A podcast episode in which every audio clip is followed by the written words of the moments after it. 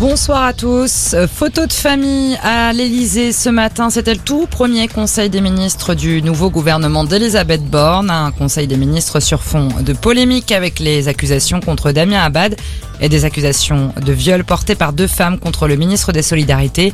Interrogé à ce sujet, Olivia Grégoire, la nouvelle porte-parole du gouvernement, a rappelé la ligne du gouvernement dans ce dossier. L'enjeu, c'est ici l'établissement de la vérité.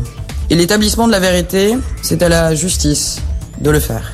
Ça n'est pas à moi, et je crois que ça n'est pas non plus à vous. La seule affaire, soyons précis, qui a été présentée à la justice jusqu'à présent concernant Damien Abad a été présentée à deux reprises par la même personne et sur les mêmes faits.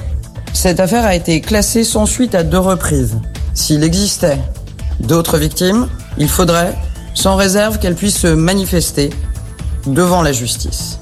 Voilà la position du gouvernement. Et en ouverture du Conseil des ministres, Emmanuel Macron a pris la parole.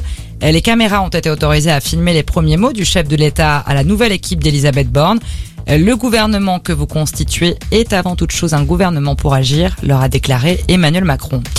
Son histoire avait fait le tour du monde. La seule rescapée du crash qui a fait 152 morts en 2009 au large des Comores a témoigné aujourd'hui. Ça s'est passé au procès à Paris de la compagnie qui opérait le vol jugé pour homicide et blessure involontaire. Euh, dernière ligne droite au procès des attentats du 13 novembre 2015 avec le début aujourd'hui des plaidoiries des parties civiles. En tout, une vingtaine d'avocats sont appelés à prendre la parole devant la Cour d'assises spéciale de Paris jusqu'au 7 juin. En foot, le projet a changé. C'est une des raisons avancées cet après-midi par Kylian Mbappé pour expliquer son choix de rester au PSG plutôt que de rejoindre le Real Madrid.